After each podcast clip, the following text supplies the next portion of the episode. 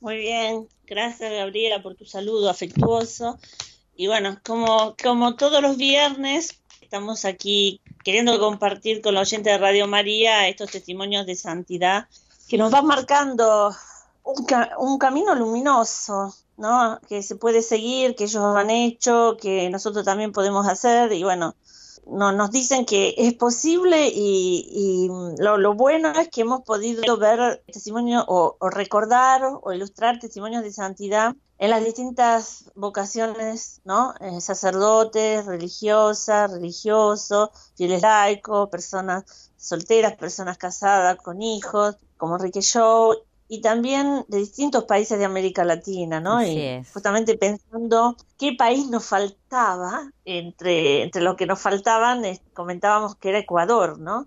Por eso hoy el testimonio de santidad que vamos a, compartir es el de una santa ecuatoriana, ¿no? Ecuador tiene tres santos, una santa religiosa, un santo religioso y una santa fiel laica, ¿no? Entonces hemos hemos querido presentar esta joven, porque muere con 37 años, ¿no? esta joven sí, santa ecuatoriana del siglo XIX, que era, podemos decirlo así, era una campesina que emigra a la ciudad y que, bueno, se gana de vivir como, como modista, como costurera, enseñando catequesis, y una vida muy sencilla, pero también al mismo tiempo hermosa, ¿no? En su donación al Señor, eh, en su amor al prójimo. Eh, y bueno, eso, una alegría, una, un testimonio de santidad de la vida cotidiana, ¿no? De la puerta de al lado, como decía el Papa hmm. en la última citación apostólica, ¿no? Estos santos eh, de vida sencilla, de vida cotidiana, pero que saben ser fieles al llamado de Dios y, se donan con, con gran amor al Señor y al prójimo. Así que bueno, estamos aquí para eso, para compartir este testimonio. Y bueno, ya nos dijiste, nos adelantaste algunas cositas. ¿eh? Por ejemplo, que era modista, una actividad tan, tan cotidiana, ¿no? Por lo menos acá en la Argentina y también parece que en Ecuador. Así que era modista, era catequista en su vida sencilla. Eh, ¿Qué es lo que impacta eh, o qué es lo que te impactó de la vida de, de, Santa Narcisa de Jesús Martillo Morán, Silvia? Eh, ¿Qué, podríamos, ¿Cómo la podríamos presentar a nuestros oyentes? Yo, yo, la presentaría así, la presentaría como una joven campesina que viviendo la cotidianidad de su vida, primero en, en la localidad donde nace, en Novol, ella nace en una, en una hacienda, bueno, digamos hoy una chacra, ¿no? Nosotros diríamos una chacra. Vive la vida parroquial de una manera muy simple, ¿no? Ella era también muy devota de, de una, de, de quien será, digamos, la, la, primera santa ecuatoriana, Santa Mariana de Jesús, que entonces todavía no, era, no había sido proclamada santa, y mm, porque se lo veneraba en esa en esa zona se la veneraba mucho en esa zona no sí aparte era era la sexta de nueve de nueve hermanos a seis años muere su madre, o sea que queda huérfana desde pequeña. Esto, su hermana mayor y, y, una maestra le enseñan a escribir, a cantar, porque a ella le gustaba mucho cantar, tenía una, una predisposición al canto, aprende a, sonar la guitarra y, y, evidentemente a coser, ¿no? Porque aparte ella no solo que cosía como las modistas, sino que eh, o sea, bordaba, sabía bordar, sabía este hilar, como decimos nosotros, ¿no? Mm. Hilar, eh, que era típico en aquella época, ¿no? En aquella zona. Y cuando rezaba, como tenía esta predisposición al canto, cuando ella, ella rezaba, muchas veces empezaba rezando y después eh, era espontáneo en ella el canto, un canto así íntimo, un canto religioso, ¿no? Y, era, eh, era un modo también de expresarse ¿no? en, la oración. Y mm, increíblemente cuando recibe el sacramento de la confirmación, que lo recibió pequeña a los siete años, ella ya ahí, ahí en ese momento, ¿eh? a los siete años, tuvo la percepción de la llamada a la santidad. Mira vos, jovencita. Una niña. Sí. Y ya desde entonces tuvo ese, ese don del Señor de sentirse llamada a la oración, a rezar, ¿no? Porque ella se retiraba con frecuencia del juego con otros chicos, eh, como, como todos los chicos de niños, ¿no? 7, 8, 9, 10 años que uno está a jugar con otros niños.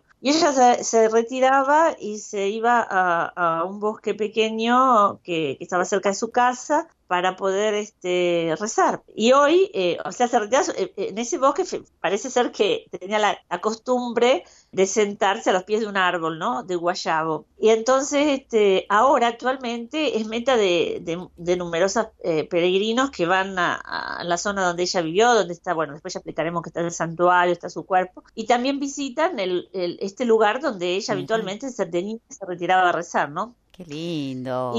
Hermoso, ya, ya esa, esa, eso, ¿no? Eso que ya desde pequeña, ¿no? Tenía, tenía ese, ese amor al Señor, esa, esa eh, certeza o conciencia, ¿no? De, de, de, lo que significaba el llamado a la santidad, la vida de oración, la intimidad con el Señor y siguiendo el ejemplo de Mariana de Jesús, comprendió lo que significaba ser víctima, ¿no? Víctima por los otros, por la salvación de los otros. Así que inició un camino arduo de penitencia para unirse más íntimamente a Cristo crucificado y entonces eh, ser corredentores con, con, Cristo crucificado, ¿no? Mira qué hermoso, eh, qué hermosa vida tan sencilla, tan fresca, tan humilde. Sí, sí, sí, porque aparte ella era amable, era alegre, era dulce, era pacífica, extremadamente buena y obediente, era muy, muy caritativa con, con todos, especialmente con los pobres, y todo, todos sus vecinos, toda su familia la, amaba, donde entraba ella transmitía paz, ¿no? Aparte era muy bella, era rubia, de ojos azules, era alta, o sea, era muy, muy linda, muy linda chica, ¿no? Eh, y sin embargo estaba totalmente enamorada de su señor, ¿no? Y, bueno, con una vida así, tan intensa en la oración y tan intensa en, el, en, la vida cotidiana, ¿no? En la calidad, en los pequeños gestos con su, con su familia, con sus vecinos, con la gente que ella trataba, se demostró una excelente catequista, porque transmitía el fuego del amor divino que tenía en su corazón y en su alma. Me imagino que lo que debe haber sido, ¿no? Estar ahí frente a, frente a ella, ¿no? Con, con esa mirada seguramente que habrá tenido, porque mm, cuando uno está más cerquita de Dios, eh, Dios empieza a, mirar por nosotros, ¿no? Sí, sí, tremendo. Yo tengo una experiencia, no por mí, ¿eh? sino porque uno, eh, bueno, a ver, siendo postuladora de causas de santo, uno tiene la ocasión de conocer este, mucha gente en la iglesia, ¿no? De, de tratar con muchas con muchas este, cardenales, obispos, pero también con muchos sacerdotes, fieles laicos. Y realmente cuando uno encuentra a una persona así se da cuenta enseguida, por la mirada. Claro, y vos te debes sentir más interpelado que, que, que, que que todos nosotros, ¿no? Porque estás en constante, tu trabajo tiene y tu servicio tiene que ver con eso. Dijo, digo trabajo y servicio, porque es un servicio, pero también que requiere de mucho trabajo, ¿no? Estas investigaciones y, bueno, eh, llevar adelante las causas de canonización, Silvia. Pero ¿cuánto te interpelará la vida de, de, de todas estas personas por las cuales vos eh, transitas, podemos decir? Sí, yo, yo no sé si conté ya en Radio María esta anécdota, ¿no? Eh, eh, cuando empecé a, a, prestar ese servicio eclesial, ¿no? Digamos, sería en los primerísimos años que, que empecé, bueno, yo me confesaba como todo el mundo, ¿no? Uno hace un examen de conciencia así como te enseñan ya de la primera comunión que uno perfecciona la confirmación cuando hace el catecismo, ¿no? Y después más o menos uno va en esa línea. Pero cuando empecé a escribir las posiciones sobre virtudes, claro, hay todo un interrogatorio, ¿no? Que se hace a los testigos para cada virtud con un montón de detalles a través de los cuales se ejerce o se ejercita la virtud, ¿no? Y después nosotros cuando, cuando escribimos la información de la declaración de los testigos, de, la, de todos los documentos, cartas, escritos del siervo de Dios o testimonios extraprocesales, bueno, todos los, documentos que hacen a su vida, uno va armando, ¿no? Como si, hubiera, hicieras un rompecabezas, el ejercicio de cada virtud con todos eh, los pequeños detalles, ¿no? Entonces, claro, uno entra en toda la gama, digamos, de, de actos que pueden demostrar cada una de las virtudes, ¿no? Entonces, claro, ya eh, empezando a trabajar en, eso y viendo más o menos cómo se manifestaba la virtud, cada una de las virtudes en, en, los, en todos sus aspectos, sin darme cuenta, en automático me hago el examen de conciencia con eso, ¿no? Claro. Y voy a confesarme. Entonces, claro, yo bajo todo, todas las virtudes, viste, con todos los detalles, que a mí me parecía que no había sido fiel al Señor, y qué sé yo. Entonces el, sacerdote me estaba confesando, que yo me estaba confesando en la Basílica de San Pedro, o sea que era un, penitenciario de la Basílica, o sea, de lo más, que tendría que ser de lo más preparado, experimentado. Bueno, yo termino de, decir lo, que tenía que decir y acusarme lo que tenía que acusar. Y entonces el padre me dice, ¿usted qué profesión tiene? ¿Qué trabajo hace? Porque me imagino que él pensaba que yo le iba a decir que era profesora de teología moral, más o menos. Claro. Entonces dije que, era, que era postuladora de las causas de beatificación y canonización y él me dijo, ah, con razón, con ah". razón. Qué bárbaro, Silvia. claro, lo primero que te toca eso, ¿no? Estabas embalada ahí con la santidad. Una exigencia cotidiana, una exigencia cotidiana y después pienso que es una ejercitación sí, todos buena los días. porque uno se está siempre delante de gente que te enseña, que, que, te, que, te, que te richiama, como dicen los italianos, ¿no? Que es un, un, un decirte, bueno, adelante, tanto cuanto que se puede hacer por el Señor, por la iglesia, por los hermanos. Bueno, uno aprende, aprende, aprende y, y es como mirarse en, en, espejos luminosos como para ver este todos los detallitos. No hay que ver tanto, no hay que ver tanto, tanto, tanto, pero bueno, está, está bueno, está bueno este ejercicio para ir buscando esta santidad a la que todos estamos llamados sin exclusión, sin exclusión. Bueno, Silvia, vamos a nuestra primera pausita musical porque tenemos un invitado especial. Jennifer Lavallén es prensa del Santuario Nacional Santa Narcisa, no solamente que es la prensa, sino que es también la servidora de allí, de ese santuario, ¿no? Porque recibe a los peregrinos, porque también asesora y es asistente del padre rector, el padre Enrique Stanley, que está enfermito, eh, así que vamos a ver si tenemos la posibilidad de que pueda salir también el padre Enrique. Y bueno, ellos nos van a contar un poquito acerca de la devoción en este Santuario Nacional de Ecuador, porque es eh, allí justamente en este santuario reposa el cuerpo incorrupto de la santa. Por aquí te cuento que Gladys de Santiago del Estero dice que vio la película de la vida de Narcisa, dice que es hermosa y nos deja un link para poder ver la película. Gracias, Gladys. Mm, te mando un abrazote grandote. Y Alejandra nos pregunta no sobre esta causa, sino sobre una causa argentina de beatificación. No, no es argentina, alemana. Del padre Kentenich. El padre Kentenich. ¿Qué sabes de la causa esta de beatificación? Silvia, después de la pausita nos, nos respondes. 0810 7 veces 7. Allí están Carito, Laura y ya les digo quién más. Gladys. Claro, Laura y Gladys para atender tu llamado. Puedes dejar tu mensaje grabado, hacer la consulta que quieras hacer. Y la pregunta es si conoces la vida de Santa Narcisa de Jesús, esta santa ecuatoriana, y qué te impacta de su vida o qué te impactó de lo que Silvia nos ha contado de la vida de Santa Narcisa de Jesús. 3518-171-593. Nos puedes enviar un WhatsApp. 3512-000040. Un mensajito de texto.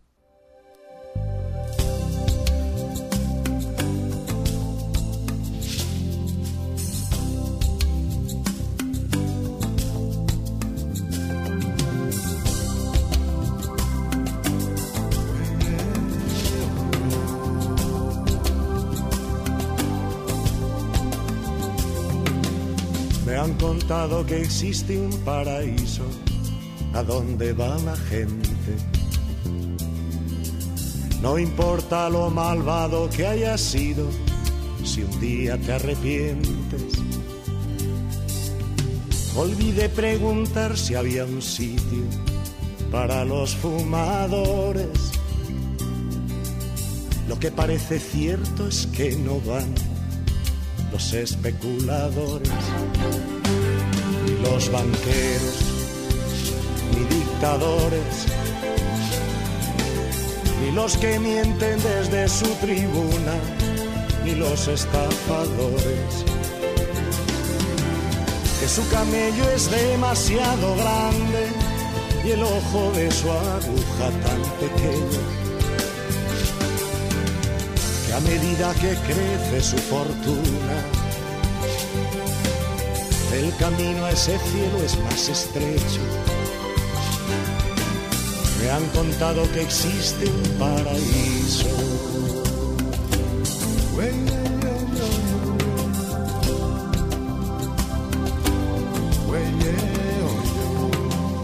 Me han contado que existe un paraíso donde cabemos todos que por solo un minuto arrepentido te lo perdonan todo. Olvidé preguntar si había un sitio donde escribir canciones. Lo que parece cierto es que no van los que se creen mejores, los vanidosos, los elegidos, los pregoneros de sus caridades, los dueños de la tierra. Que su poder es demasiado grande y el hueco de su alma tan pequeño. Que a medida que crece su fortuna, el camino a ese cielo es más estrecho, que no hay soberbios terroristas, ni tratantes de blancas ni de negros, que no hay violadores, traficantes de niños ni de sueños, ni lobos disfrazados de corderos que a medida que crece su fortuna, el camino a ese cielo es más estrecho. Que a medida que crece su fortuna, el camino a ese cielo es más estrecho. Me han contado que existe un paraíso.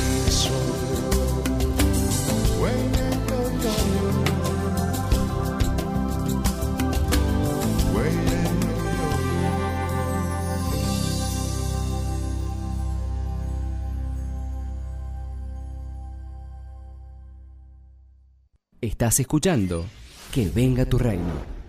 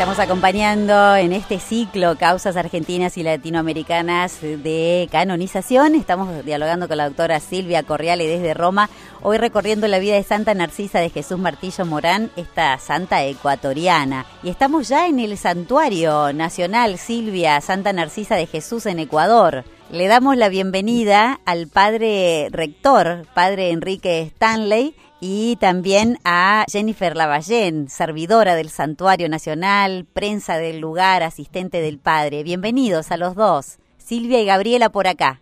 Muy bien.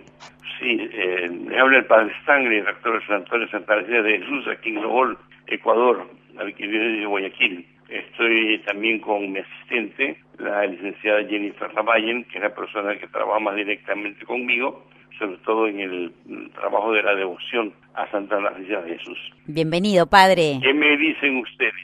Sí, dígame. Sí, que nos cuentes un poquito desde cuándo estás allí en el santuario y cómo fuiste viendo toda esta devoción. ¿Quién es Santa Narcisa de Jesús para los ecuatorianos? A ver, yo estoy aquí en el santuario Santa Narcisa de Jesús desde el año 2008.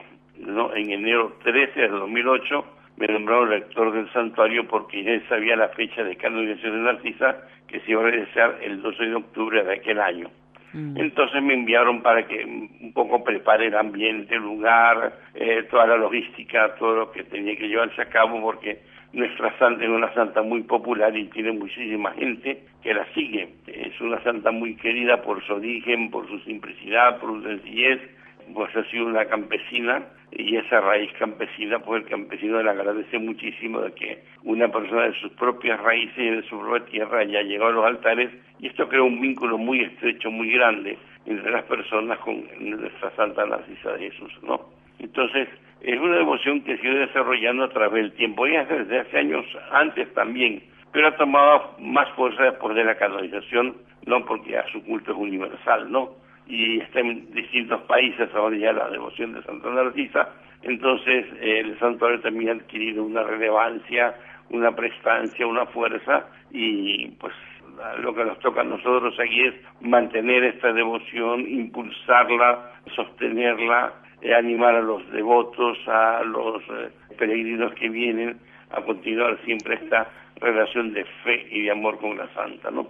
Y ese es el trabajo que hemos realizado todo este tiempo, ¿no? Un trabajo arduo, despacio, tranquilo, eh, con mucha publicidad que se entrega dentro del santuario, que folletos, que informativos, eh, que instructivos, estampas, bueno, cantidad de cosas. Y esto ha mantenido pues esta relación muy fuerte con eh, los peregrinos que vienen al santuario de Santa María de Jesús. Padre Enrique, Silvia, ¿estás ahí? ¿Querés hacerle alguna preguntita al Padre Enrique Stanley, rector del Santuario Nacional de Ecuador? Este, buenas tardes, Padre Stanley. Yo soy postuladora de Causa de Santos aquí en Roma. Soy argentina y, bueno, con Gabriela estamos llevando adelante este programa para hacer conocer las testimonios de santidad de América Latina, ¿no? Entonces, nosotros las noticias que tenemos de Santa Narcisa son muy genéricas, digamos, lo que podemos ¿no? encontrar a través de los medios y, no, no tenemos este, mayores datos, ¿no? No, nos gustaría que usted así brevemente nos ilustrara sobre ah, algunas eh, anécdotas o algunos hechos de la, de la vida de la santa que pueden, pueden ser podrían ser bonitos, ¿no? Para que nuestros oyentes supieran, para que la sintieran así más cercana, como, como dice el Papa, ¿no? Estos santos de, la puerta de al lado, ¿no? Esta gente que acompaña. Así que, bueno, si, si puede compartir algo de eso con nosotros, este, se lo agradecemos. A ver, Nacida de Jesús se destacó desde muy niña, ¿no? Una relación de amor con el Señor muy grande. Se despertó en ella eso, ¿no? Sus padres muy religiosos también influyeron en ella en este sentido. Y la naturaleza del entorno donde ella vivió, que es la ciudad de San José, aquí a un kilómetro del pueblo de Lobol, entonces, pues ella hizo, ese fue su ambiente de oración, de recogimiento y al mismo tiempo de ayuda a las personas, ¿no? Ella tenía una gran sensibilidad con los enfermos y desde muy jovencita los atendía por era pues muy grande y la distancia era muy grande en aquel entonces, no había los medios para trasladarse, pero ella nunca dejaba de ir a ver un enfermo donde ella era llamada. Entonces atendía, se hacía presente, veía de qué manera podía consolar, atender a las personas, si lograba buscar un sacerdote lo hacía, porque una de las características que ella tuvo a lo largo de su vida fue siempre una relación muy cercana con los sacerdotes, tuvo varios directores espirituales a lo largo de su vida y fueron aquellos que la iban orientando en esta aspiración a la santidad, ¿no? Y esto la llevó pues a una serie de cambios de lugar, de ciudad, y, porque sus directores espirituales la iban guiando, la iban guiando, y mire, inicia su historia aquí en la Hacienda San José, que es donde nace. Después tiene relación en Novol con frecuencia, que va y viene. Novol queda cerca de, de, de, Daule, ¿no? que es la población más grande. no Iba pues todos los domingos a la misa, cogía la canoa, iba con el remo, no es una distancia, en canoa no es una distancia muy corta, ¿no? No, pero lo hacía con una civilidad, con una eh, fidelidad muy grande, su deseo de unirse al Señor en la Eucaristía era enorme, y entonces todo esto fue, fue, creando en ella una, una necesidad muy grande de Dios y un llenarse de Dios. Entonces, dedicó la catequesis también, se dedicó, buscó la forma de prepararse con los sacerdotes de aquel entonces, de este pueblo cercano de Novol, donde ella pues acudía a la parte religiosa, y entonces todo esto fue creando en ella pues esta, mm, enriqueciendo esta personalidad también de catequista, ¿no? Entonces enfermos, catequistas, dejarse guiar por los sacerdotes, tenía una vida de, penitencia muy fuerte, ella tenía como, como ejemplo la vida de Santa María de Jesús, que es la primera santa ecuatoriana, que era una vida llena de mortificación, de penitencia, de, de, vencimientos, y ella lo tomó también como modelo y también ella aplicaba este mismo estilo de vida de, mortificación en su cuerpo, en, en su vencimiento, en todo esto. Entonces, ella fue poco a poco forjándose, ¿no? Y fue creciendo en ese deseo de unión con Dios y de santidad, ¿no? Esto es lo que podemos decir así a breves rasgos de la vida de ella, ¿no? Era una mujer sumamente espiritual a pesar de todas las carestías que había y muchas carencias que habían, ella luchó por su vida de santidad, luchó por realmente vivir el sueño con el Señor. Y esto fue maravilloso en ella, y esto, la gente, el pueblo lo percibe, ¿no? Lo percibe y le piden con una devoción muy grande que Narcís interceda por sus necesidades, la cantidad de enfermos que visita el santuario, la gente con problemas, con tensiones, con situaciones difíciles, vienen al santuario y encuentran un lugar de reposo, de acogida, de descanso, porque siempre hay sacerdotes que tienen en la confesión, y la gente se confiesa mucho, sobre todo el fin de semana, vienen de muchas partes a confesarse y de muchas provincias también cercanas, ¿no? Esto es así, a brevísimos rasgos. Es brevísimo, pero es que qué riqueza, por favor, la vida de Santa Narcisa de Jesús, Padre Enríquez. la verdad que es una, una alegría tenerte. Escondida. es una vida escondida, pobre, pero tan luminosa, ¿no? Los invito, no se vayan, por favor. Eh, te, te, te invito, Padre Enríquez y, Jennifer, a que se queden un ratito más con nosotros y compartamos, Silvia, una pausita musical y al regreso ya cerramos eh, con este tema tan lindo que es la vida de Santa Narcisa de Jesús. ¿Les parece? Sí, yo quisiera que, que Jennifer también les indique, porque la realmente la conocedora de la historia de Narcisa es Jennifer. Claro. Tiene un conocimiento impresionante de la vida de Narcisa. Cuando yo quiero que la próxima, intervención sea ella. buenísimo, Padre Enríquez. Ha sido una alegría tenerte, tenerte en esta participación tuya. Nos has dejado una riqueza linda de, esta santa ecuatoriana. Ah, cuando regresemos entonces hablamos... Gracias a ustedes por... Sí, sí, perfecto, esperamos, no hay problema. Bueno, gracias, Padre. Nos vamos a una pausita musical.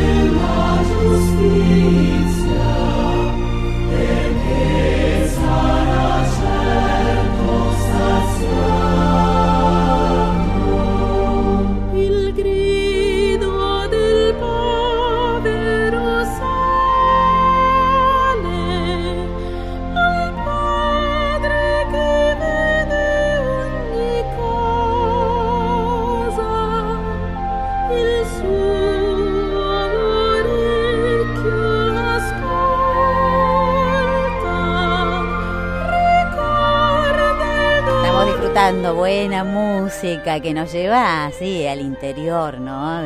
si tenés un tiempito ahí en medio de la, del almuerzo, de, de la oficina, para bajar un poquito los cambios y ir entrando en el fin de semana. Estamos dialogando junto a la doctora Silvia Correale junto al padre Enríquez Stanley, rector del Santuario Nacional Santa Narcisa de Jesús, porque estamos recorriendo la vida de Santa Narcisa de Jesús Martillo Morán. Y ahora sí, Silvia, le damos la bienvenida a Jennifer Lavallén, que es servidora del santuario y tiene muchísimo para contarnos, es prensa también de allí, comunicadora del Santuario Nacional Santa Narcisa de Jesús. Jennifer, tenemos unos minutitos para que nos hagas una linda síntesis de, tu tarea allí, de lo que vos ves de devoción eh, en la gente por esta gran santa, ¿no? Tan popular allí de Ecuador. Hola, ¿qué tal? Hola. ¿Cómo están? Un gusto, pues compartir con ustedes, como decía el padre Stanley, pues desde Ecuador, desde Novol, la tierra de Santa Narcisa de Jesús, este lugar realmente que Dios ha querido pues hacer surgir esta santa, esta mujer tan sencilla, como decía Padre Stanley, pues una campesina, ¿no? de nuestra tierra que ha logrado con su sencillez, con su vida pues tan tan simple aparentemente al menos a los ojos digamos humanos pues bastante simple una costurera una campesina y sin embargo pues ha sido merecedora de que Dios eh, no solo pues que eh, digamos, dé el premio en el cielo a su vida, pues, de, de, virtudes, a su vida tan, tan buena, sino también, pues, ese reconocimiento de la Iglesia Católica, en este caso, pues, al ya haberla reconocido como santa. Efectivamente, pues, este tiempo acá en el santuario, pues, nos permite a nosotros también, creo yo, y siempre lo digo, pues, evangelizarnos a través de la misma gente, ¿no? Es, son los devotos de Narcisa, muchos de ellos con, con numerosas necesidades, situaciones, problemas, tanto a nivel quizás eh, de salud y todo lo demás, también a nivel eh, material, en el sentido quizás de alguna necesidad eh, grave, urgente, pero también a nivel espiritual, ¿no? Y vienen acá con ese sentimiento de que su niña Narcisa, porque así le dicen cariñosamente, ¿no? La niña Narcisa, eh, pues les escucha, les atiende e intercede por Dios, ante Dios por sus necesidades, ¿no? Entonces, eso es muy bonito, ver, eh, eh, palpar cada semana e incluso en un día ordinario, siempre lo digo, ¿no? Aquí un día ordinario se vuelve en algún momento extraordinario con una peregrinación de jóvenes, con un grupo de ancianos que llegan acá, que son traídos de, de, algún, de algún rincón de Guayaquil o de otras provincias, y esas personas son las que también a nosotros nos enseñan mucho, nos enseñan mucho porque nos hablan justamente de la fe de nuestro pueblo y cómo Dios también se ha servido de esta mujer, de esta santa, para acercarlos, acercar a las personas a, Él, ¿no? Realmente ese siempre es el mensaje de todos los, los santos, ¿no? Nos comunican esa, esa buena noticia de que Dios es cercano a su pueblo. Y acá, pues, asimismo, estos años, como decía el padre Stanley, pues nos ha tocado justamente esta linda tarea, esta ardua tarea también, pero muy gratificadora de, de estar acá, de compartir con la gente y de trabajar también para estas, estas personas, para estos devotos de Santa Narcisa, procurando siempre pues eh, brindarles, principalmente eh, a través de los sacramentos, obviamente tanto la penitencia como la misma Eucaristía, pues este, darles eh, los medios necesarios también para la salvación, pero también a través de estas publicaciones, esta folletería, todo lo que se procura difundir de ella. Qué, qué bonito lo que nos estás diciendo, Jennifer, porque es la fe del pueblo, ¿no? Que se hace presente allí, cuánto se puede hacer, cuánto se puede evangelizar a través de este, de este anzuelito, ¿no? Que en este caso es Santa Narcisa, la pequeña Santa Narcisa. Silvia, no sé si querés preguntarle una preguntita a Jennifer con respecto a esto, podés hacerlo, ¿eh? No, solo es agradecerle que hayan, que hayan participado del programa, este, que nos hayan transmitido esta experiencia hermosa, ¿no? De estar allí en el santuario, de, saber que es real la devoción que la gente sencilla, el pueblo de Dios, tiene a, esta santa. Y bueno, eso se los agradecemos, este, los alentamos a seguir en este servicio a la iglesia, porque bueno, lo que necesita nuestra gente es eso, ¿no? Son intercesores, este, gente que los acompaña en su vida cotidiana y modelos de santidad simple, sencilla, ¿no? Como el caso de Narcisa, así que realmente es eso, agradecerle, y dar gracias a Dios por, por este testimonio y por esta eh, santa que ha hecho surgir, esta violeta que le ¿no? Que ha hecho surgir allí en la tierra de Ecuador. Un abrazo muy fuerte. Gracias de corazón. Ahí estaba el saludo de Silvia. Jennifer, ha sido bonito eh, tenerlos aquí a los dos. Eh, una última preguntita simple es, bueno, ¿qué, ¿qué es lo que es para vos Santa Narcisa? Bueno, muy buena pregunta. Realmente eh, creo que la mejor palabra sería eso, ¿no? Una compañera de camino, como dice una de las oraciones que tenemos acá. Una amiga, una compañera de camino que pese a, haber vivido pues ya hace, ella nació en 1832, ¿no? Y murió en 1869, a la edad de 37 años. Y entonces eh, conocerla, ir eh, todo este tiempo, como decía el padre, pues por el mismo trabajo y por la misma actividad acá, pues ir sabiendo un poco más detalles de su vida, de, de, su espiritualidad, más que todo, hace que, que para nosotros sea eso, una compañera de camino y una, y una persona que presente está porque sabemos pues que en el cielo desde el cielo nos acompaña y que también intercede por las propias necesidades de cada uno. Gracias Jennifer. En voz saludo también a bueno a toda la comunidad y especialmente al padre rector, padre Enrique Stanley. Un abrazo grande para todos. Gracias. Gracias, gracias, un abrazo también enorme para ustedes, gracias por esta, este espacio que nos han brindado y un saludo muy especial a todos los oyentes de Radio María en Argentina, desde acá, desde Novol, Ecuador. Gracias. Un abrazo. Bueno, ahí Silvia eh, dialogábamos con Jennifer Lavallén, eh, servidora del Santuario Nacional y prensa, ¿no? De este Santuario Nacional Santa Narcisa de Jesús y también hemos dialogado con el padre rector, padre Enrique Stanley. Te agradezco mucho, Silvia, que hayas traído esta historia. Hay algunas preguntitas que te las voy a pasar por privado y el, el viernes que viene estaremos contestando estas preguntas que tienen nuestros oyentes. Un abrazo grande, Silvia. A vos, Gabriela, un buen fin de semana y también a todos los oyentes de Radio María. Si Dios quiere, hasta el próximo viernes.